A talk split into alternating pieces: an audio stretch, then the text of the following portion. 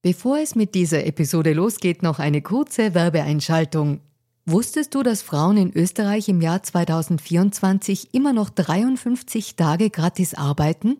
Wie finanziell unabhängig fühlen sich Frauen in Europa? Die Mastercard Finanzstudie 2024 hatte sich zur Aufgabe gemacht, aktuelle Themen wie den Gender Pay Gap und die finanzielle Selbstbestimmung von Frauen näher zu untersuchen. Finanzielle Bildung ist enorm wichtig für Frauen, um ein unabhängiges Leben führen zu können. Die Ergebnisse der Studie zeigen eindeutig, dass es noch viel zu tun gibt, insbesondere wenn es um die Förderung der finanziellen Selbstbestimmung von Frauen und Ungleichheiten im Job geht. Als weltweit führendes Technologieunternehmen im Zahlungsverkehr setzt sich Mastercard für eine inklusive digitale Wirtschaft ein, von der alle Beteiligten weltweit profitieren. Mastercard engagiert sich stark dafür, eine bessere Welt für Frauen in der Arbeit und in der Gesellschaft zu schaffen. Das beginnt bei dem Ende des Gender Pay Gaps im Mastercard-Universum und endet bei aktiven Förderungen für Kleinunternehmerinnen, Startups sowie jungen Mädchen in MINT-Karrieren. Weitere Informationen findet ihr unter www.mastercard.at-de-at. Und jetzt geht's weiter mit Fair and Female.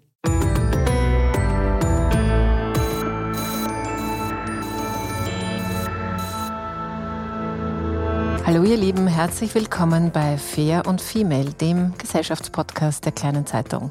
Mein Name ist Barbara Haas, ich bin Journalistin und Host diesem Podcast und heute geht es um den Gender Pay Gap, also um die Lücke der Entlohnung zwischen Männern und Frauen und es geht noch um ein paar Begriffe, die man wissen sollte oder könnte, damit man bei diesem Thema auch gut mitreden kann.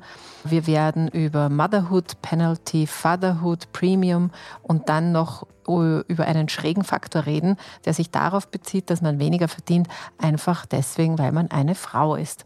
Und wie brisant das Thema ist, zeigt auch die Tatsache, dass gerade jetzt erst bei die Ökonomin Claudia Goldin von der Harvard University den Nobelpreis für Wirtschaftswissenschaften bekommen hat. Und Goldin hat sich genau mit diesen ungelösten Problemen der Ungleichheit beschäftigt. Also insofern haben wir da was ganz Aktuelles und das möchte ich besprechen und mit wem möchte ich das besprechen? Natürlich mit einer Frau, die Expertin ist, die ebenfalls Ökonomin, aber auch Unternehmensberaterin ist und die als Geschäftsführerin des Fair Pay Innovation Labs eine extreme Expertin ist, was Fair Pay betrifft. Also kennt sie sich gut aus. Außerdem ist sie Autorin des Buches Über Geld spricht man und genau das werden wir auch tun. Ich freue mich sehr, dass sie heute da ist. Herzlich willkommen, Henrike von Platten. Ja, hallo, es freut mich dabei zu sein. Ich bin schon sehr gespannt auf unsere Diskussion. Liebe Henrike, zweimal im Jahr sozusagen richtet sich die öffentliche Aufmerksamkeit auf die ungleiche Bezahlung von Männern und Frauen, den sogenannten Gender Pay Gap. Am 31. Oktober war es wieder mal so weit, zumindest bei uns in Österreich. An diesem Tag haben Männer sozusagen das Einkommen erreicht, für das Frauen bis Jahresende noch arbeiten müssen. Und jetzt wieder österreichische Zahl. Die Differenz lag damit laut Daten des Bundeskanzleramtes bei 16,9 Prozent. Und was ich mir denke, ist, wir sind da schon beim ersten Problem der ganzen Sache, denn wir reden über diese Lücke und über solche Prozentzahlen gefühlt eigentlich schon Jahre. Aber kannst du als, als sozusagen als Frau, die sich so sehr damit beschäftigt, das vielleicht einordnen? Gab es oder gibt es denn sozusagen den Urknall des Gender Pay Gaps? der Urknall. Äh, ich glaube, der Urknall des Gender Pay Gaps fällt das ist jetzt ganz spontan, damit zusammen, dass überhaupt Männer und Frauen angefangen haben zu arbeiten. Äh, das war wahrscheinlich der Urknall, weil ich gehe davon aus, dass wirklich von der Stunde Null, ab der man irgendwie Geld bezahlt hat für Arbeiten, ein Unterschied bestand, der bis heute besteht und aus unterschiedlichen Gründen größer und kleiner geworden ist unterwegs. Keine Ahnung. Wahrscheinlich gab es vielleicht schon kleine Wellenbewegungen, aber das würde ich so als Urknall bezeichnen, weil es ist historisch einfach alles so so, so, so, so lange her. Ein schönes Beispiel, was ich immer verwende, um zu verstehen, warum manche Unterschiede da sind, ist, wenn wir zurückdenken an eine Zeit, die wir jetzt nicht persönlich erlebt haben, aber sogar historisch, wo ähm, Männer gearbeitet haben, Männer Lehrer waren und, und, und, und sich Familien auch gefreut haben über Söhne, Töchter zum Teil eher ins Kloster ähm, durften, mussten, wenn sie nicht verheiratet werden konnten, also im Grunde genommen irgendwo gearbeitet haben für, für nicht für Geld, sondern für Essen und Schlafen. Und äh, diese Pflegeberufe eben letzten Endes ausgeführt haben schon. Ich nenne es mal bewusst Pflegeberufe. Und irgendwann mhm. haben sie mhm. dafür ein Taschengeld bekommen und irgendwann dann auch ein Gehalt. Und ich glaube, das sind so diese historischen späteren Mini-Knälle dann, mit denen man immer wieder diese, dieses Muster, was machen Männer, was machen Frauen und wie viel ist das wert, zementiert hat. Bis zu dem Punkt, dass mhm. wir heute immer noch, ne, 31. Oktober in Österreich, da fehlen ja noch November, Dezember, also zwei ganze Monate. Das ist schon eine ziemlich große Lücke. Eine, eine kurze Einschätzungsfrage noch, äh, bevor wir im Thema weitergehen, zu diesem also Gender Pay Gap, der auch sich in Tagen manifestiert und wo es dann eben Berichterstattung gibt. Auch die kleine Zeitung macht eben auch deswegen auch viel Berichterstattung rundherum. Aber hat das überhaupt einen Impact auf gesellschaftliche Debatte, nur weil wir zweimal im Jahr drüber sprechen? Was ist deine, was ist deine Erfahrung damit? Wir haben ja seit, ähm, also ich persönlich kenne es seit 2007, 2008 in dem Dreh. Da ging das los mit dem Thema Equal Pay Day, der in den USA schon unterwegs war als rote Tasche, äh, rote, Tasche Red Purse Day, bin ich ganz sicher, wie sie es damals genannt hatten. Und ähm, der wurde nach Deutschland getragen von einer Vorgängerin von mir im Amt bei den Business and Professional Women. Und von Deutschland ziemlich direkt im Folgejahr dann nach Österreich und Schweiz im Sinne des, des Dachraums und deutschsprachig. Und das war so ein Zeitpunkt, als ich Präsidentin wurde vom BPW, haben wir diese Kampagne wirklich international ausgebreitet. Das heißt also, Equal Pay Day ist irgendwie allen bekannt. Dieser Tag, der dann eher im März liegt oder Februar in manchen Ländern, die schon weiter sind, Februar, März, also am Anfang des Jahres sozusagen gelegt wird. Und ähm, als das losging, war der Gender Pay Gap in äh, Deutschland, Österreich habe ich jetzt nicht äh, recherchiert, aber weißt du dann ja sicherlich, lag der bei, ich erinnere mich an unser erstes Journal, bei 24 Prozent. Und das war dann so 2008. Jetzt sind wir 15 hm, Jahre weiter, ich kann es kaum fassen. Und er liegt, glaube ich, so bei 18, so, mhm. das ist, äh, jetzt könnte man schon sagen, dass das was gebracht hat. Ich bin auch sehr felsenfest davon überzeugt, dass das was gebracht hat. Es geht mir zu langsam. Aber ähm, diese Aufmerksamkeit auf das Thema, die sich jetzt sogar über zwei Termine im Jahr verteilt, die im Grunde genommen mittlerweile seit einigen Jahren ja schon das ganze Jahr durch aktuell ist. Also es wird immer irgendwo über Geld gesprochen, über das Thema Gehaltslücken, Quoten, Gender Pay Gap, Equality, Pay Equity. Dann gibt es ganz viele verschiedene Begriffe, die irgendwie eben meinen, gleiche Bezahlung für gleiche und gleichwertige Arbeit. Und ähm, das führt dazu, dass sich eben auch Dinge verändern in Form von neuen Gesetzen, jetzt eine EU-Direktive, die da irgendwie umgesetzt werden soll. Das kommt ja nicht alles so von null das sind 15 Jahre, die es anscheinend braucht, bis dann sich da ein bisschen mehr bewegt. Aber was ich immer wieder denke, und da glaube ich auch immer noch dran, auch wenn es mir zu langsam trotzdem ist, ist diese Maßnahmen, die wir sehen, die in dieser ganzen Zeit nach und nach entwickelt wurden, angefangen mit den Quotengesetzen schon vor etlichen Jahren, dann bis hin zu Entgelttransparenzgesetz und viel mehr Gesetzen in vielen Ländern, sind wirken ja nicht in dem Moment, wo sie quasi erschaffen werden, sondern brauchen ja auch so ein bisschen Zeitverzögerung. Und da ist so viel, dass wir diese Zahl, die dann von, von 24 bis 18 eben sehr lange braucht, von 18 bis 10 wird das aus meiner Sicht wesentlich schneller gehen, weil einfach die Maßnahmen da sind. Ne? Also du wirst dazu hingepusht, die Unternehmen müssen was tun. Also von daher denke ich mir, wir müssen nicht immer hochrechnen, dass wir, wenn wir weitermachen würden wie bisher, noch 200 Jahre brauchen, sondern wir machen ja nicht weiter wie bisher, sondern tun viele, viele Dinge in die richtige Richtung, wozu eben auch gehört, wie heute jetzt mit dir über Geld und das ganze Thema zu sprechen, damit die Menschen sich dahingehend eben auch verändern können und, und anders agieren können. Und dann schließt sich die Lücke auch ein bisschen schneller. Mhm. Ja, das ist ja schon mal ein, ein positiver Grundausblick bei einem Thema, das zumindest mir gefühlt schon also irgendwie so auf der Stelle tritt, weil jetzt glaube ich auch nicht, dass wir noch 131 Jahre ist, glaube ich so, zumindest die österreichische ähm, Rechenart bis zur echten Gleichstellung brauchen. Aber ich denke mir auch, puh, irgendwie, ich habe die Themen, die Begriffe und so, die habe ich eigentlich immer wieder in der gleichen Art und Weise parat. Aber was du gesagt hast, sozusagen, wie sich das entwickelt, also ich vom, vom Gender Pay Gap sind wir da nicht ganz unterschiedlich, Österreich und Deutschland, weil wir liegen auch ungefähr bei 18 unbereinigt und wenn wir es dann bereinigt sind, sind wir ein bisschen weiter nach unten. Aber anyway, es, es gibt einen Unterschied. Und weil du von dieser Zeitspanne gesprochen hast, würde ich jetzt gern kurz auf Claudia Goldin, diese Nobelpreisträgerin, kommen, weil was sich die angeschaut hat, war nämlich auch eine große Zeitspanne, nämlich 200 Jahre Archive, vor allem aus den USA, hat sie durchforstet, genau auf dieses Thema hin und ist dabei auf, ähm, auf drei Dinge gestoßen. Also sie ist natürlich ist eine Wissenschaftlerin, ist auf mehr gestoßen, aber drei Dinge, die mir so ein bisschen hängen geblieben sind. Und das ist das, was ich am Anfang schon kurz gesagt habe, die Motherhood Penalty, Fatherhood Premium und dann noch der Price to be Female. Und vielleicht wollen wir die drei Begriffe mal ganz kurz klären. Was meint denn diese Wissenschaftlerin damit? Und das weißt du natürlich auch ganz genau, weil es auch deine Profession ist. Was versteht man denn unter dieser Motherhood Penalty, wenn wir damit mal beginnen. Also eine Strafe dafür, dass man Mutter ist. Ja, also es ist immer so, so der Punkt. Also einerseits wird man bestraft, weil man Mutter ist, aber man steht nicht besser da, weil man nicht Mutter ist, sagen wir es mal so. Ne? Also das, das nur vorneweg, un, unabhängig vom Begriff. Ähm, Mütter werden per se, also es wird gedacht, zum Beispiel, ein, mal so ein bisschen lebende Beispiele, damit man das greifen kann.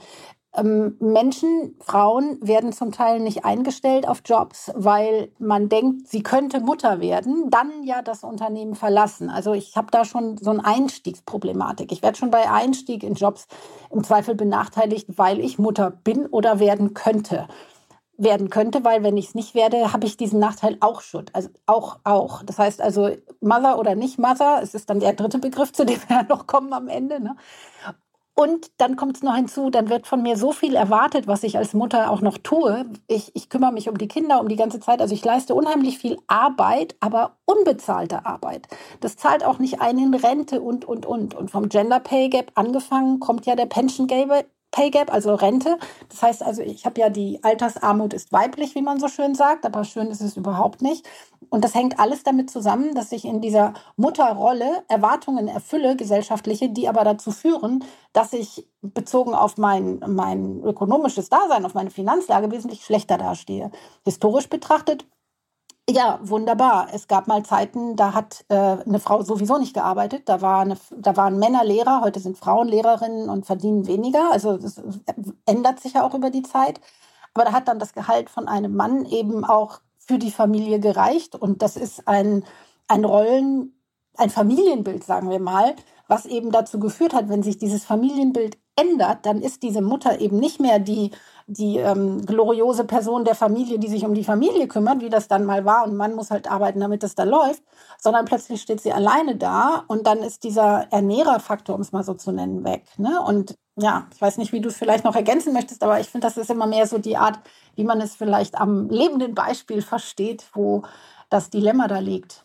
Ja, nein, das versteht man total gut. Ich glaube, was du eh auch schon angesprochen hast, was ich mir immer denke, wo eine Erwartung und ein Vorwurf sozusagen im, im gleichen Ausmaß drinnen ist, ist, das ist in Österreich ganz äh, stark, dass eben die Teilzeitquote, also 50 Prozent aller Frauen arbeiten in Teilzeit, also die sozusagen Lohnerwerb machen. Und da gibt's bis hinauf zum Bundeskanzler abfällige Bemerkungen, die sollten doch irgendwie mehr in Vollzeit gehen. Und gleichzeitig, äh, was du schon gesagt hast, diese Ansprüche, die Care-Arbeit, die sollte natürlich daneben auch noch laufen. Also da, das ist schon so eine, finde ich, so, eine, so ein Spagat, wo man schon mal sieht, dass man da nicht leicht rauskommt. Und zur Teilzeit vielleicht noch einen, einen Gedanken dazu. Der führt natürlich automatisch in den Pension Gap, weil du weniger in das System einzahlst und ergo weniger rauskriegst. Also das ist die, die, die Strafe fürs Muttersein. Und das Dritte, was mir noch einfällt, ist, dass es aber gesellschaftlich ja, soll man sich ja einfach nur freuen weil Muttersein ist ja natürlich das Allerschönste. und ich lache deswegen so aus Herzen, ja, weil ich bin ja auch Mutter und ich kann ja Teile davon ja durchaus nachvollziehen. Aber natürlich ist das, das, das, wenn man sich das aufzeichnet, versteht man schon, dass sich das nicht ausgehen kann. Das Verrückte ist halt, dass einerseits immer gesagt wird, dass ähm, dass das so wichtig ist und wir das ja so wertschätzen und wir brauchen ja auch Kinder, also brauchen wir Mütter, wir wollen als Gesellschaft wachsen. Also es ist alles immer sehr positiv konnotiert, aber es ist nur eine, eine mündliche Wertschätzung, sagen wir es mal so. Und ähm, es wird ja auch immer wieder darüber diskutiert, ob nicht diese Zeit, die ich zu Hause verbringe mit gesellschaftlich relevanten Tätigkeiten, um sie mal bewusst so zu nennen, auch zu Rentenpunkten zum Beispiel führen sollte, zumindest wenn es schon nicht bezahlt, dann aber vielleicht in Form von Rentenpunkten für später. Also da gibt es ja eine ganze Menge Überlegungen, dass das auch monetär gewertschätzt werden könnte, wenn man denn wirklich wollte. So, so ne? Und da denke ich mir immer, ist, das ist so die Krux. Ne? Also alles das, was Frauen tun, ein bisschen schwarz-weiß gemalt, aber im Prinzip alles das, was Frauen immer tun, getan haben, was man auch erwartet im Bereich Pflege, Familie, Angehörige, Kinder, wenn die das nicht täten, wer würde das denn dann machen? Also was wäre denn dann?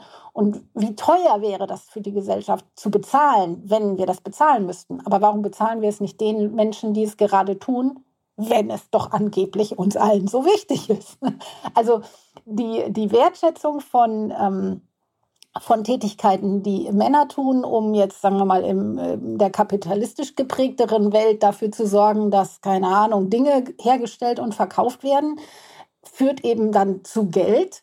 Und bei den Frauen führt es zu Klopf, Klopf, hast du gut gemacht oder keine Ahnung. Ne? Und das ist so, wo ich so denke, das sind Muster, die kommen halt, die sind historisch. Die kriegt man nicht so einfach weg. Aber ich glaube schon, dass das sich sehr verändert, wenn wir auf die jüngeren Generationen gucken. Oder beziehungsweise auch auf das Thema, ähm, es heiraten nicht mehr alle oder 50 Prozent der Ehen werden geschieden. Also es kommen so, so Momente ins Leben, an die man vielleicht früher nicht so gedacht hat. Und wo man dann feststellt, okay, vielleicht sollte ich doch in der Lage sein, für mich selbst zu sorgen. Wie komme ich dahin? Also das wird ja von Frauen viel mehr praktiziert es ist im Ergebnis noch nicht das, äh, dass sich dadurch die Gaps schließen. Aber es sind ja viel mehr Frauen aktiv im Arbeitsleben. Und auf Teilzeit wollte ich eingehen. Du hast Teilzeit genannt. Ähm, es ist ja nicht so, dass Frauen unbedingt Teilzeit arbeiten wollen, sondern dass sie sich manchmal von der Zeit, weil der Tag einer Frau hat 24 Stunden, genau wie der Tag eines Mannes, die, du kannst das gar nicht alles schaffen. Also machst du Teilzeit, ein Begriff, den ich ziemlich, den ich nicht mag, sagen wir es mal so mhm. eher für flexible Arbeitszeiten, weil Teilzeit klingt per se schon wie ich mache ja nur einen Teil, äh, also es ist eine negative Konnotation am Wort. Und das ist ja auch so, dass am Ende diejenigen, die dann nur Teilzeit arbeiten, auch weniger verdienen. Und zwar nicht nur weniger im Sinne von, ich kriege die Hälfte, weil ich nur die Hälfte der Zeit arbeite, sondern ich kriege häufig auch einen geringeren Stundensatz beim gleichen Job, den jemand anders in Vollzeit macht. Und das ist so ein Teilzeitdilemma, was vielen gar nicht so bewusst ist. Weil man sagt dann immer gerne, ja, ist doch logisch, wenn du nur 20 statt 40 Stunden arbeitest, verdienst du halt nur 1000 statt 2000 Euro zum Beispiel. Aber nee, sie verdienen dann manchmal sogar nur 900 oder so, ne? weil der Wert der Arbeit, wenn er in Teilzeit vollbracht wird, wird schlechter bewertet, sagen wir es mal so. Männer möchten aber auch Teilzeit arbeiten und insgesamt könnte man die Arbeitszeit auch mal wieder reduzieren. Ne? Also historisch betrachtet haben wir ja nicht immer 40 oder 36 oder 38, sondern durchaus auch schon mal 60 oder 70 Stunden Wochen gehabt. Ne? Ja, da, das finde ich spannend, auch diesen ähm, Teilzeitaspekt nochmal, wie du ihn jetzt geschildert hast, weil ich mir denke, dass ähm, diese Zeit und Leistung wird so bewertet, je nachdem, wie viel Anwesenheit da ist. Das ist ja, wenn man es jetzt, ähm, auch wenn durchaus kapitalistisch kann man es eh auch sehen, aber zum Outcome könnte man sich schon andere Dinge auch noch überlegen. Und führen in Teilzeit zum Beispiel, das ist ja etwas, was, es wird in Deutschland nicht viel anders sein, aber bei uns in Österreich äh, so gut wie außer auf irgendwelchen Startup-Konferenzen, aber in der Wirklichkeit ja äh, mehr oder weniger noch nicht angekommen ist. Und da da, da würde man dann aus dieser, wenn man es nicht Teilzeit nennt, vielleicht nicht, ähm, keine Ahnung, im Prozenten Lohnarbeit würde man ja vielleicht auch mehr rauskriegen, wenn man dann sagt, okay, man macht, man hat gut ausgebildete Frauen, die Mütter werden, die haben dann ein Kind, aber sie haben immer noch denselben Grips. Also wäre es ja auch nicht ganz blöd, sie dort wieder einzusetzen, wo sie auch was, was beitragen können und dann nicht weil sie nur Teilzeit sind, kriegen sie natürlich auch nur die Stelle wieder zurück, die halt ganz unten oder eben nicht weiterführt. Du hast gerade ein Wort gesagt und mein zweites Lieblingsthema ist Sprache. Du hast gesagt, sie kriegen dann natürlich nur. Versuch mal das natürlich aus dem Vokabular an der Stelle zu streichen. Ich weiß, das ist schwer, schaffe ich auch nicht immer. Aber ich merke, dass wir einfach selber ja auch so in diesem, also daran erkennt man einfach, warum das so lange dauert. Wir gehen ja auch davon aus, dass das so ist. Wir finden das natürlich. Aber es ist es ja nicht. Nein, du hast, du hast total recht und ich muss mich da auch äh, an der Nase nehmen. Ähm, ich eigentlich bin ich ja auch ganz sprachsensibel, aber eben auch nicht immer. Natürlich nicht immer. Aber ich habe es eigentlich ja so gemeint, dass es sozusagen nach dem jetzigen System, nach den jetzigen logischen Aneinanderreihungen von Gedanken, kriegt die dann natürlich in diesem Weltbild nur diese und jene Position. So, jetzt habe ich mich ein bisschen rausgeredet. Aber äh, Henrike. Nein, ich habe nur den Moment ausgenutzt.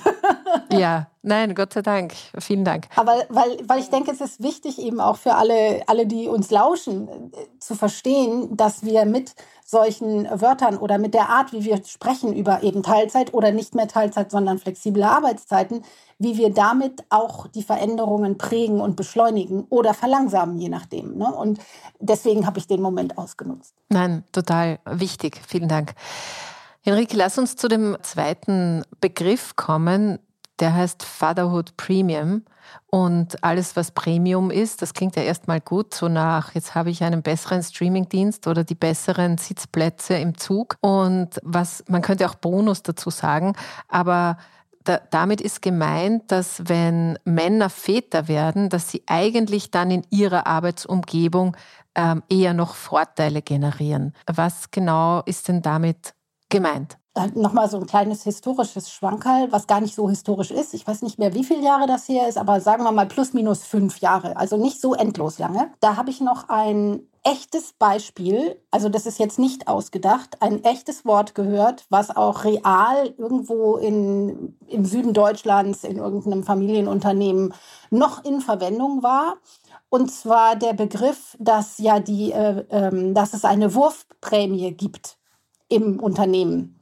Und diese Wurfprämie war für Männer, wenn Männer Väter wurden. Also dieser Begriff Wurfprämie hat mich damals extrem schockiert und war eben nicht eine historische Geschichte von, das gab es früher mal, sondern das gab es zu dem Zeitpunkt noch. Und woher kommt das? Das ist quasi äh, Fatherhood Premium, aber ein bisschen anders genannt. Historisch betrachtet gab es das eben schon immer sehr lange. Wenn dann ein Mann Vater wurde, gab es eine Gehaltserhöhung, weil Kinder kosten Geld, Familienleben ist, ist teurer. Ne? Also sozusagen, man muss das ja unterstützen und als Unternehmen tut man das dann auch und gibt diesen Männern eine Gehaltserhöhung. Ich habe noch nie gehört, dass Frauen eine Gehaltserhöhung bekommen hätten, wenn sie Mutter wurden. Also das ist für mich das, ähm, es gibt bestimmt noch viele Beispiele, aber das ist für mich der, ja, der Kernpunkt, der, wo auch so die Stereotype herkommen. Ne? Also der Familienernährer braucht dann eben mehr, ne? egal ob er nun das Kind selber bekommen hat oder nicht. Er ist halt Vater geworden.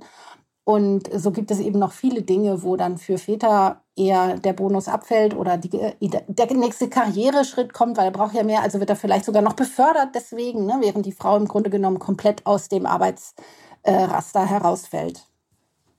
Ja, ich hänge jetzt gerade ein bisschen an diesem Wort Wurfprämie. Das ist ja, das ist ja eigentlich schon sehr abwertend, weil ich meine, ich kenne jetzt nicht viele Würfe, aber ich kenne es eben von Hunden und von Katzen und von Schweinen.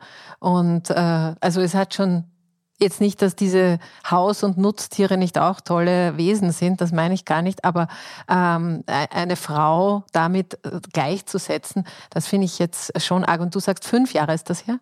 Das muss so ungefähr fünf Jahre her sein, dass ich das live gehört habe und ähm, oh, wow. dass es das eben gab oder äh, gibt in, ich hoffe mal gab in diesem Unternehmen.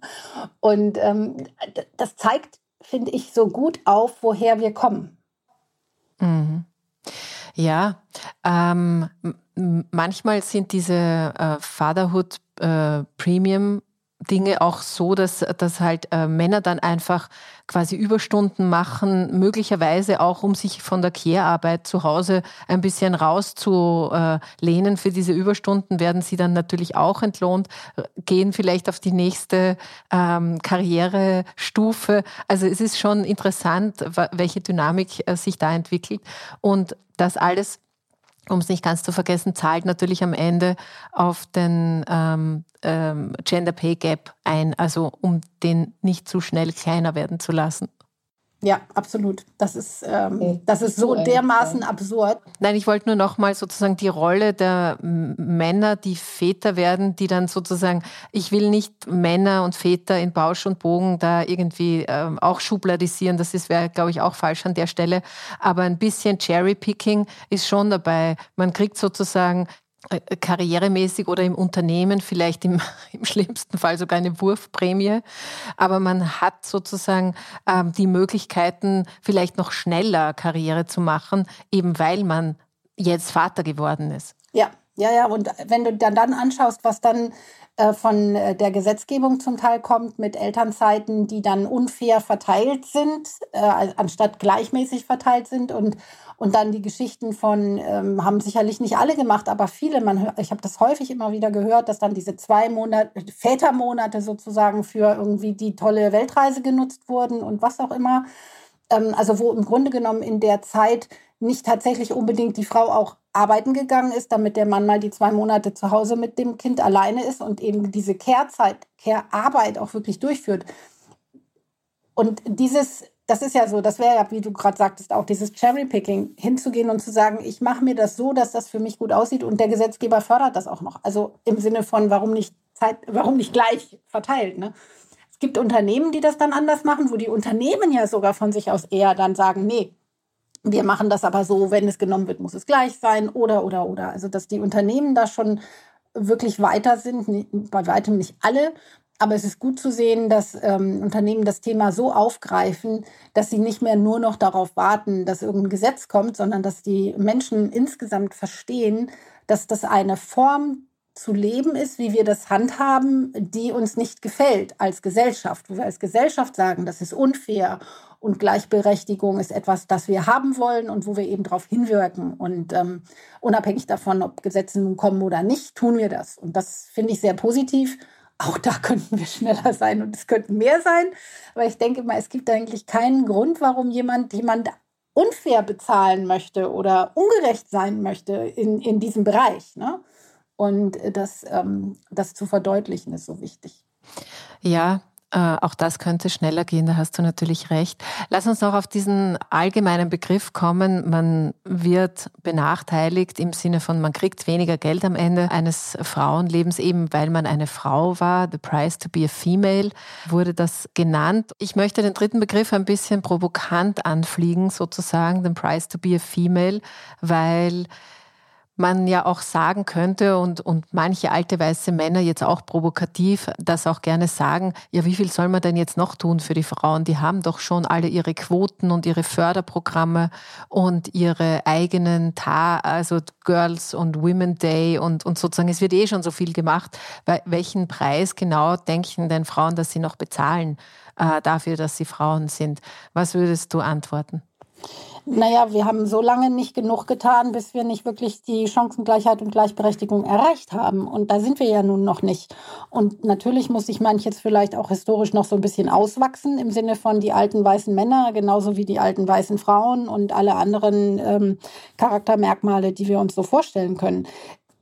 Aber einfach zu sagen, nur weil wir das eine oder andere haben, was ja gar nicht für alle Menschen gilt. Also zum Beispiel Beispiel Quote, wenn da wenn man da mal ganz genau hinschaut, für wen die gelten, für welche Handvoll Unternehmen, dann ist das ja ähm, ein Bruchteil der arbeitenden Bevölkerung, für den das überhaupt gilt.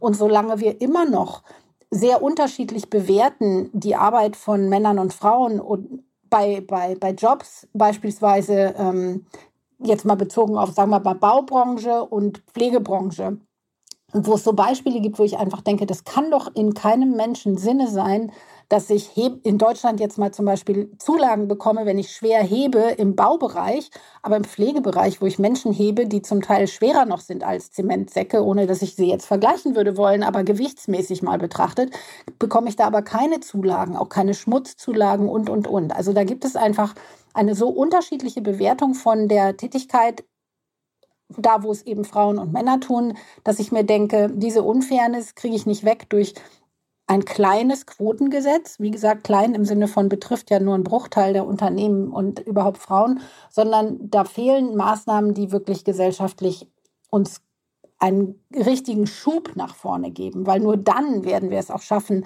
Pay Gaps zu schließen. Nicht nur Gender Pay Gaps, auch der Alters Pay Gap oder Pension Gap und, und, und. Ne? Also einfach diese Ungerechtigkeiten zu eliminieren, die wir uns einerseits selbst erwachsen haben. Also wir haben sie ja über die Jahrhunderte selber erschaffen und ähm, müssen davon sozusagen wegkommen. Und da hilft uns kein Dinosaurierdenken, da hilft uns nur Denken nach vorne, zukunftsgerichtet und eben auch wirklich dann verändern und nicht maulen und meckern in der Ecke, sondern auch vor allen Dingen eher im positiven Sprachgebrauch ähm, die Herausforderungen angehen. Ja, was du gesagt hast, auch über die Quoten, das, glaube ich, muss man tatsächlich immer auch dazu rechnen, dass man dann halt eigentlich nur Aufsichtsräte meint oder börsennotierte Unternehmen, wenn sie es denn haben, oder staatlich äh, involvierte Unternehmen, so sie das halt sind. Also in Österreich ähm, ist das immer so, dass die, also es gibt 509 Geschäftsführungsposten, die man besetzen könnte in das sind die größten 200 Unternehmen oder so und da sind 9 Prozent davon sind Frauen. Also es, es gilt halt nicht diese äh, Quoten in aller Richtung und trotzdem ist es so ein Reizwort, Quote überhaupt auszusprechen. Insofern finde ich das schon auch interessant, ähm, sich das ein bisschen größer anzuschauen. Aber lass uns noch auf was kommen, was so, sozusagen ein bisschen strukturell ist. Ich habe zwei also ich habe eine Studie gelesen, die ist jetzt neu rausgekommen vom European Institute for Gender Equality. Da geht es irgendwie darum, dass wenn äh, Geschlechtergerechtigkeit hergestellt ist, bis 2050 haben sie das angenommen oder berechnet, würden in der Europäischen Union 10,5 Millionen zusätzliche Arbeitsplätze geschaffen werden und damit hätte die EU eine Beschäftigungsquote von fast 80 Prozent. Das hätte dann wieder Auswirkungen auf das Bruttoinlandsprodukt pro Kopf, bla bla bla. Also eigentlich gut wirtschaftlich, kapitalistisch. Und ich habe das gelesen und habe mir gedacht, ja, natürlich ist das gut, wenn das so umgesetzt wird, aber es bedient trotzdem die Idee des kapitalistischen Wachstums, um das jetzt mal so ein bisschen in einer ideal, also idealistischen oder ideellen Ebene einzuführen. Liege ich falsch damit, dass ich ein bisschen skeptisch bin, bei so harten Fakten zu sagen, Gleichstellung ist mehr Profit und deswegen sollten wir es machen? Naja, ich denke mal, die Frage ist, was, wie müssen wir es nennen, damit es auch wirklich gemacht wird? Und wir wissen aus der Vergangenheit, jetzt nicht nur mit dieser Studie, sondern es wurde auch schon vor vielen Jahren in Studien ähm, gesagt, ich glaube, insbesondere, insbesondere McKinsey ist damals damit ja rausgegangen mit den ersten Women Matters und so, dass also auch Unternehmen ja mehr Gewinne machen und, und, und, wenn sie denn da mehr Frauen hätten. Das Thema funktioniert nur leider so nicht. Also da, der Grund führt, dieser Grund führt nicht dazu, dass auch alle Männer und Frauen dieser Welt der Meinung sind, dass sie sich jetzt schneller bewegen müssten, weil sie unbedingt mehr verdienen wollten und so. Also das heißt, ähm, wir verwenden da häufig immer noch die falschen Argumente aus meiner Sicht und deine Skepsis ist da dann auch völlig angebracht, weil das ist nicht das ist nicht das, was die Menschen bewegt, sich zu verändern. Die Unternehmen, die dann immer noch über die Quote tatsächlich jammern, also von diesen großen wenigen, ne, das sind ja auch die, die am lautesten dann dagegen sind zum Teil, weil es die anderen ja sowieso nicht betrifft, das sind in der Regel Unternehmen, denen es gut geht, die, die gar nicht den, den Druck verspüren, etwas ändern zu müssen und damit die sich jetzt aus ihrer Komfortzone, in der die seit Jahrhunderten in Gänsefüßchen leben, herausbewegen, hilft nicht zu sagen, du verdienst dann hinten raus ein bisschen mehr Geld und da lösen sich so ein paar äh, ähm, kapitalistische und in diese Richtung gedachten Bereiche, die dann besser werden. Das reicht nicht, weil denen geht's ja gar nicht schlecht. Und der Preis also es ist zu wenig Preis für eine Bewegung heraus aus der eigenen Komfortzone. Das ist ein großes Dilemma, warum wir in diesen Stereotypen und in diesen Mustern, glaube ich, auch verhaftet sind, weil sich aus seiner eigenen Komfortzone herauszubewegen, ist schwer. Das fängt an mit ändern, ändere deine Sprache, deine Haltung ins Positive. Das sind alles Dinge, Menschen sind ja Gewohnheitstiere an der Stelle auch und ähm, das zu verändern ist schwer. Das bedeutet Kulturwandel, das bedeutet irgendwie diesen, diesen Willen für sich zu finden, ich finde das unfair und deswegen will ich das ändern. Und wenn ich dafür ähm, ein Beispiel, was ganz gut funktioniert, glaube ich, ist das Thema mit den diversen Teams. Also jetzt mal zu sagen, warum will ich denn da raus? Alle sagen, diverse Teams funktionieren besser, mehr, äh, kommen bessere Ergebnisse raus und so weiter. Das ist ja schon lange die Diskussion, das hat man ja schon länger gehört.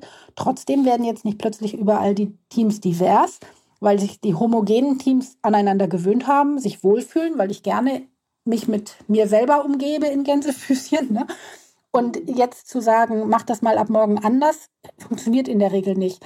Es funktioniert dann, wenn es per Zwang einmal stattfindet, also die Erfahrung gemacht wird. Wenn ich jetzt von oben herab quasi diktiere, dass sich diese Teams anders zusammensetzen. Und ich packe jetzt in alle Teams eben alles rein, was ich so im Unternehmen an Menschen habe, in einer bunten Mischung, dann werden die Menschen, die in diesem Team ein Projekt erarbeiten, feststellen, wie es funktioniert, werden selber erleben und sagen es ja auch, hat man ja auch Studien darüber gemacht, dass die Ergebnisse spannender, toller, die waren, dass man besser diskutiert hat, äh, vielschichtiger und so. Und dann haben sie erlebt, wie es funktioniert. Und dann plötzlich sind das diejenigen, die dafür streiten, dass man diverse Teams braucht. Oder auch eine Quote, weil sie plötzlich festgestellt haben, dass die Sitzungen besser verlaufen sind, als die Mischung eine andere war, weil andere Argumente auf den Tisch kamen. Plötzlich wollen die auch sagen die, ja, eine Quote ist in Ordnung, weil wir brauchen ja auch die Frauen da, weil und so, ne? Oder und, und das ist so, so die Krux. Also einfach nur zu sagen, dir wird es dann hinterher besser gehen, reicht nicht. Ne? Es braucht da eben so ein bisschen diesen Zwang, um das Erlebnis zu schaffen, was dazu führt, dass sich der Mensch auch wirklich von sich heraus äh, verändern möchte und das dann eben auch tut.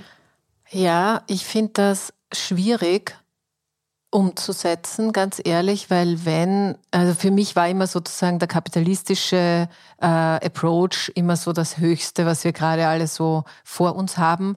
Und äh, nicht, dass ich das nicht kritisiere, aber wo ich mir denke, das leuchtet ja dann jedem CEO dieser Welt ein. Wenn es am Ende mehr Kohle gibt, dann bin ich von mir aus auch für mehr Frauen in den Teams und so weiter. Aber wenn du sagst, das reicht eigentlich gar nicht, um aus der Komfortzone rauszukommen. Und andererseits sollte es aber von oben herab sowas wie einen Zwang geben für diverse Teams, da sehe ich jetzt ein bisschen schwarz. Wie soll man das denn umsetzen? Ja, da, da gebe ich dir absolut recht. Also ich habe da auch meine Schwierigkeiten, meinen eigenen Worten zu glauben manchmal. Aber wenn, wenn ich mir anschaue, wie es eben funktioniert in der Welt und in einigen Unternehmen, ist das irgendwo so der Weg, weil der Zwang, im Zweifel ist der Zwang eben von ganz, ganz, ganz weit oben im Sinne von Gesetzgebung verbunden mit Sanktionen und, und, und. Und dann muss man halt und dann muss auch der letzte CEO sozusagen durch. Aber ähm, das ist ja auch dann dieser Zwang, der das Erlebnis quasi erschafft. Und eben nur zu wissen, wenn ich es tue, werde ich mehr verdienen, das funktioniert, also das haben wir jetzt schon lange genug beobachtet. Ne? Das war ja auch schon, es gab ja in, äh, in, in Deutschland, gab es, bevor das Quotengesetz kam, zehn Jahre lang eine Selbstverpflichtung ähm, von den Unternehmen. Da haben sie sich selber dazu verpflichtet, etwas zu tun und haben es dann einfach zehn Jahre lang nicht getan. Und dann kamen Gesetze, weil das wohl nicht funktioniert hat mit diesem, ich mache das mal von alleine, weil es eben nicht gereicht hat, nur zu wissen, es geht mir danach besser, mhm. bezogen ja. aufs, aufs Geld. Ne? Also Geld ist eben kein Motivator. Das ist ja an ganz vielen kein echter, kein, kein echter, ehrlicher Motivator, sagen wir es mal so. Das motiviert mich schon für bestimmte Dinge, weil ich vielleicht das Geld brauche, um was auch immer morgen kaufen zu wollen. Also nicht, dass es gar kein Motivator wäre, aber auf lange Sicht betrachtet, wenn Menschen in neue Jobs gehen und, und, und, ist der Faktor, wie viel verdiene ich genau auf den Cent da, nicht immer der ausschlaggebende Punkt, sondern wenn ich die freie Wahl habe, wenn ich es jetzt nicht muss, weil mir sonst äh, das nicht für die Miete reicht oder was auch immer. Bei freier Wahl ist Geld nicht der motivierendste Faktor. Und das gilt eben nicht nur für die Einzelperson, sondern auch für die Unternehmen. Mhm. Ja, obwohl ich denke mir, dass genau das, was jetzt gut dastehende Unternehmen daran hindert, da sich rauszubewegen aus der Komfortzone, wie du es vorher gesagt hast, dass das eigentlich durchaus ein ähnlicher, ähm, ein ähnliches Motiv von jungen, nachkommenden Arbeitskräften sein kann, bei denen ja das Geld auch nicht mehr der ultimative Faktor zu sein scheint. Ähm, Wenn es nur allen auf allen Seiten irgendwie ein bisschen wurscht ist, was man verdient, dann, dann kommen wir beim Gender Gap trotzdem nicht wirklich weiter. naja, wenn äh, doch, äh, doch, doch schon auch, weil ähm, der Knackpunkt ist ja der, wenn die, wenn wir, also wie kriegen wir den Gap geschlossen? Schritt eins Transparenz. Viel mehr Offenheit über das Thema, über Geld sprechen. Du erwähntest eingangs mein Buch. Es heißt, über ja. Geld spricht man. Punkt. Ne? Also, und wenn wir Transparenz zu diesem Thema haben, was die Gehälter angeht. Nicht jetzt nur die nackten Zahlen, sondern eben tatsächlich auch, warum man wie viel verdient für was und also was da so drin steckt. Das könnte man noch ausführen. Aber vom Prinzip erstmal die Transparenz. Dann führt das ja auch dazu, nicht nur, dass Männer, äh, dass Frauen plötzlich denken, oh Mist, jetzt wurde ich schon endlos zu gering bezahlt, jetzt fange ich an zu klagen, was weiß ich, oder ich fühle mich schlecht, weil, sondern es führt auf der anderen Seite dazu, dass Männer, die das mitbekommen, anfangen, für die Frauen einzutreten, weil sie diese Ungerechtigkeit vor Augen haben, schwarz auf weiß. Häufig ist das so, immer noch, dass da zwar die Statistiken stehen und, und, und, aber dann heißt es hinterher, wenn du mit Einzelpersonen sprichst, nee, also bei uns im Unternehmen gibt es das natürlich nicht. Und wenn du die Einzelpersonen Angestellte triffst, nein, nein, also wir sind, nee, hier haben wir das nicht. Erst wenn das offenkundig wird, dass da doch ein Unterschied besteht, fangen die Menschen wirklich an, etwas zu verändern und zu tun und nachzufragen. Und dann sind die Unternehmen eben in der Pflicht. Und wenn man jetzt sich die EU-Richtlinie anguckt und was da so kommt, dann geht das ja alles in genau diese Richtung. Unternehmen müssen wissen, warum sie Menschen zwei, drei, fünf oder zehn Euro bezahlen. Also was steckt in meinem Gehalt wirklich drin? Sie müssen das erklären können. Also es führt zu einer Transparenz des Gehaltssystems und demzufolge auch zu, ich muss ja auch, wenn jemand nachfragt, alles erklären können. Es wird offengelegt letzten Endes. Nicht, dass du 1000 kriegst und ich 2000 oder andersherum. Das ist letzten Endes gar nicht so relevant. Aber warum, was da drin ist, aus welchen Gründen ich das bekomme, das muss ich verstehen können. Und dann kann ich auch verstehen, warum es Unterschiede gibt, weil Gender Pay Gap heißt ja nicht, dass alle Menschen jetzt das gleiche Gehalt bekommen. Ne? Also den zu schließen heißt ja nicht, alle bekommen das gleiche, sondern es heißt, dass alle da das Gleiche bekommen, wo sie gleiche Arbeit leisten oder gleichwertige Arbeit. Und das muss man halt definieren. Was ist gleichwertig? Und ähm, dieser Prozess der Transparenz, so wie ich die Transparenz verstehe, wird dazu führen, dass viel mehr Menschen aus sich heraus auch anfangen, für das Thema anders einzutreten, weil sie endlich mal sehen, wie es wirklich aussieht. Also ich habe da einige vor Augen, auch wo ich das schon erlebt habe, die immer sagten, na ja, nee, wir haben sowas nicht, wir haben sowas nicht, wir haben sowas nicht. Und erst als sie wirklich mal eine Entgeltanalyse gemacht haben und wirklich mal hingeschaut haben auf die eigenen Unternehmenszahlen, haben sie festgestellt, oh, da muss ich aber noch was tun. Ah, das kann aber nicht sein. Ja, wo kommt denn das jetzt her? Und dann werden die echt aktiv. Also das ist sehr, sehr spannend. Wesentlich schneller werden die dann aktiv, als wenn man ihnen sagt, guck mal, guck dir das mal an, weil nach hinten raus könntest du da ein paar mehr Prozent verdienen. Das, ähm, nee, nee, dann gucken sie lieber noch nicht hin, weil man weiß ja nie so genau, was man findet. Aber ich, ich, also ich wäre ja für wirklich sehr, sehr stark für Lohntransparenz, also vor allem eben auch äh, in Unternehmen und so und auch, dass man weiß, was verdient der Kollege, die Kollegin und, und das einfach ganz normal werden zu lassen, dass das alle wissen. Ich fürchte, ich weiß nicht, ob das in Deutschland ähnlich ist, aber wir haben ja in Österreich schon Probleme, den Datenschutz so weit aufzuheben, dass zum Beispiel Journalistinnen recherchieren können, ohne jemanden bestechen zu müssen. Also ich glaube, dass es ein kulturell wirklich schwer zu überwindende Hürde ist, zu sagen, machen wir die totale Lohntransparenz. Wie, wie schätzt du das ein? Glaube ich nicht, weil wir hängen, glaube ich, einfach da am, an der falschen Stelle der Transparenz.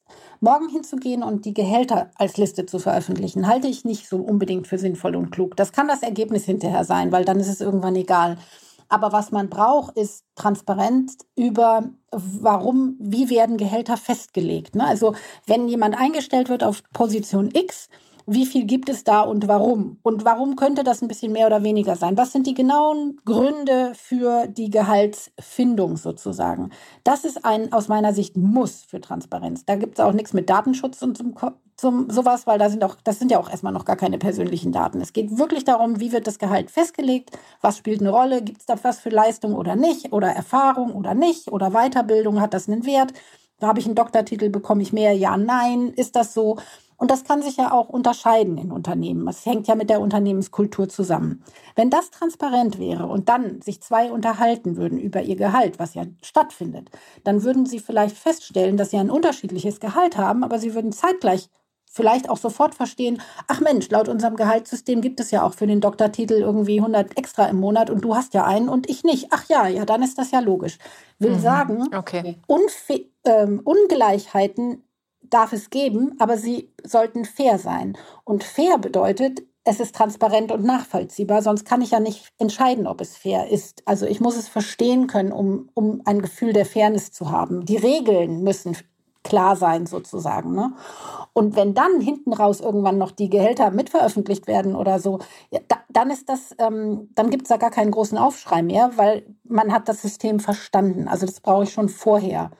Und ähm, was die Daten angeht, da muss ich immer so ein bisschen schmunzeln, weil ich weiß nicht, wo genau der Unterschied zwischen Deutschland und Österreich an der Stelle ist, aber wir haben doch den ganzen äh, Tarifbereich. Der ist ja extrem transparent, wenn man da mal einmal die Unterlagen nachliest. Also da kann ich ja alles nachlesen über jede E3 oder A7 oder wie die dann alle heißen. Ich kann, ähm, was äh, CEOs angeht, quasi in der Zeitung nachlesen, was die verdienen oder beziehungsweise in den Unternehmensberichten. Ich habe also einen Bereich ganz oben und einen Bereich weiter unten, der sehr transparent ist. Und dann habe ich einen mittleren Bereich, außertariflich oder so. Ne? Und da ist das plötzlich eine Blackbox, Black, Black, eine oder ein großes Geheimnis. Und dann denke ich immer, warum? Und meine Schlussfolgerung ist immer wieder, komme ich an den Punkt, wenn da Intransparenz herrscht, dann herrscht die deshalb, weil es Menschen gibt, die das nicht erklären können und ähm, im Grunde genommen wissen, dass es Unterschiede gibt, die sie nicht geschlechtsneutral mit objektiven Faktoren erklären könnten. Und deswegen bleibt das intransparent, weil ich eben mir immer noch die Tür offen lasse, der einen oder der anderen Person aus welchen Gründen auch immer ähm, nasenfaktormäßig ein bisschen mehr oder ein bisschen weniger zu geben oder anders zu bewerten. Und da ist der, äh, da liegt das Vorurteil, die Stereotype, alles liegt an der Stelle letzten Endes verbuddelt. Und durch eine Transparenz übers System, das funktioniert mit objektiven, neutralen Faktoren, würde man das abschaffen. Und damit können Unternehmen auf sich bezogen den Gender Pay Gap, insbesondere den angepassten, also den sogenannten bereinigten, aber angepasst finde ich da das passendere Wort, äh, sehr schnell schließen Richtung Null. Das geht, das dauert nicht lange. Ne? Ja, alles äh, nachvollziehbar und auch spannend. Ich glaube, dass diese Blackbox, von der du gesprochen hast, dass es die nicht nur in diesem mittleren Bereich gibt, sondern das, was du als Tarifverträge bezeichnet hast, heißt eben in Österreich Kollektivverträge, das ist alles fixiert, aber es ist im Prinzip dasselbe sozusagen. Und dann gibt es den Begriff Überzahlung. Und Überzahlung kann von bis gehen. Also das ist genau dieser, dieser intransparente, wenn du Erfahrung hast, wenn du aber auch gut verhandelst, das ist auch wieder etwas, wo wir über Frauen sprechen könnten. Also wenn, wenn, wenn, dann kommt am Ende ein Betrag X heraus, der kann im schlimmsten Fall quasi gar nichts mehr mit dem Kollektivvertrag zu tun haben, weil er so viel drüber ist, kann man alles haben, erfindet man irgendwelche Funktionen noch dazu, wie auch immer. Also es ist, es ist sozusagen diese Verschubmasse, ist relativ groß, wo so eine Mischung aus Sympathie, Beziehungen, ja, eigenes System halt da irgendwie Fuß greifen kann. Deswegen glaube ich, dass es trotzdem schwierig ist, da irgendwie reinzugreifen im Sinne von, man möchte gerne erklärt bekommen, warum ein Job wie viel wert ist, weil es natürlich in dem Moment, würde ich jetzt irgendwie anders argumentieren, hört sich ja jede Gehaltsverhandlung auf weil dann gibt es keine Verhandlungen mehr. Das ist vielleicht dann besser für die Frauen, weil die eh nicht so gut verhandeln. genau, weil Verhandlung ist ja sowieso kein objektiver Grund, mehr oder weniger Gehalt zu bekommen, was zumindest mal auf Deutschland bezogen ja jetzt gerichtlich auch festgestellt wurde dieses Jahr. Also dazu gibt es so. mittlerweile ein Urteil dass Verhandlungs äh, nicht zu unterschiedlichen, Verhandlungsgeschick sozusagen nicht zu unterschiedlichen Gehältern bei gleichen Jobs führen darf. Wirklich? Hat eine Frau erstritten. Und ähm, ja, wie das dann eine Frau erstreiten muss für alle, ist auch absurd. Aber das, das habe ich gefeiert, diesen Moment. Denn das mit der Verhandlung hat mich schon sehr, sehr lange gewurmt. Insbesondere, ich bin wirklich dafür, das abzuschaffen, komplett. Unternehmen müssen wissen, und ich bin mir sicher, Unternehmen wissen genau, was sie für einen bestimmten, was sie für eine bestimmte Stelle bezahlen können und wollen. Und ähm, dann können die das auch genau so anbieten. Denn wenn ich ähm, als Person zu einem Unternehmen komme, woher soll ich denn wissen, was dem Unternehmen diese Stelle wert ist? Wert sein kann. Woher? Also fange ich an zu verhandeln mit über, ein, über etwas, was ich nicht kenne. Ich spiele also total unfair. Wir haben zwei verschiedene Regeln. Ich habe meine, weil ich vielleicht ein bisschen recherchiert habe. Das Unternehmen hat seine, die es sehr genau kennt, sagt sie mir aber nicht. Also die Regeln, wie ein Gehalt festgelegt werden, sind intransparent. Und dann spielen wir da zusammen eine Runde Verhandlung ich kriege hinter einen Job, in dem ich nie wieder verhandeln muss, weil das nicht Teil des Jobs ist, obwohl ich das vielleicht sehr gut kann, aber brauche ich nie wieder im Job. Ist also auch irgendwie in sich nicht ganz logisch, dass ich aus diesem Grund, weil ich da so gut verhandle, dann eingestellt werde für etwas, wozu ich nie wieder verhandeln muss.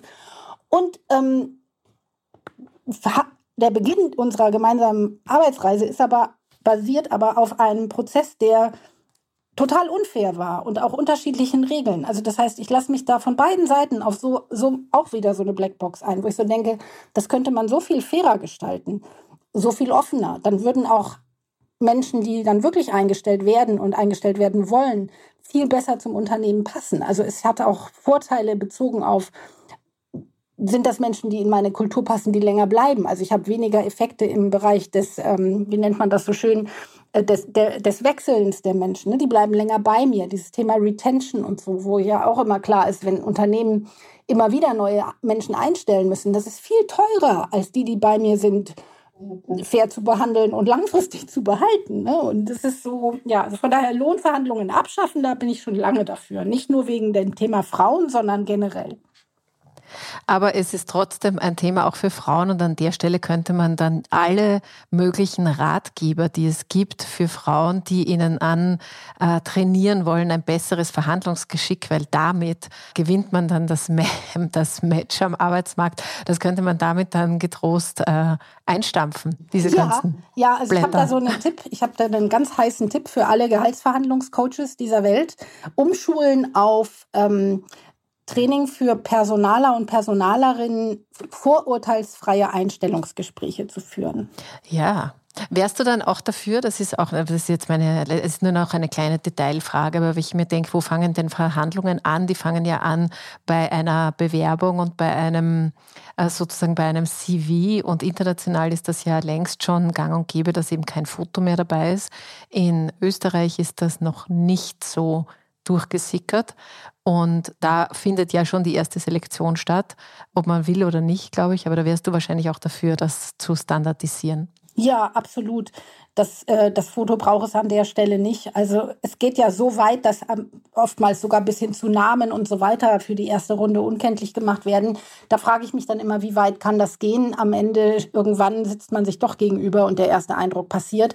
Aber es gehen dadurch halt viel mehr äh, Menschen diverser Faktoren in diese Gespräche überhaupt rein. Also werden nicht im allerersten Moment schon wegsortiert sozusagen. Und das ist ja total wichtig, weil viele behaupten ja, dass sie die richtigen Frauen und so weiter gar nicht finden. Ja, weil sie sich schon gleich im Moment eins wegsortiert bekommen, im Grunde genommen. Ne? Und das würde man dadurch eliminieren.